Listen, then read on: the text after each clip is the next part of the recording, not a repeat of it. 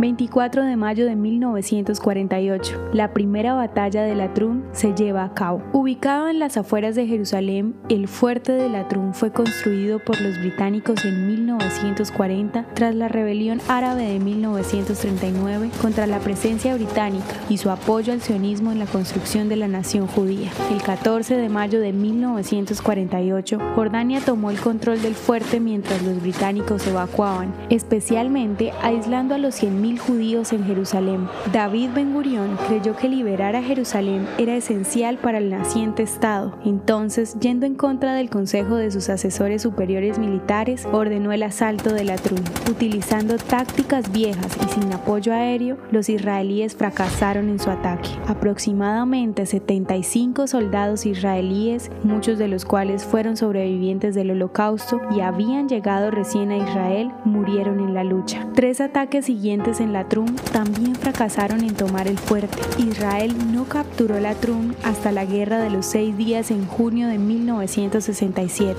Actualmente el sitio es un museo de tanques y un lugar de memorial para los soldados caídos de los cuerpos armados israelíes. ¿Te gustaría recibir estos audios en tu WhatsApp? Compartimos nuevos episodios todos los días. Suscríbete sin costo alguno ingresando a www.hoyenlahistoriadeisrael.com. Hacerlo es muy fácil. También puedes encontrarnos como arroba hoy en la historia de Israel en Instagram, Facebook, Spotify y otras plataformas digitales. Comparte este audio para que otros conozcan más acerca de Israel.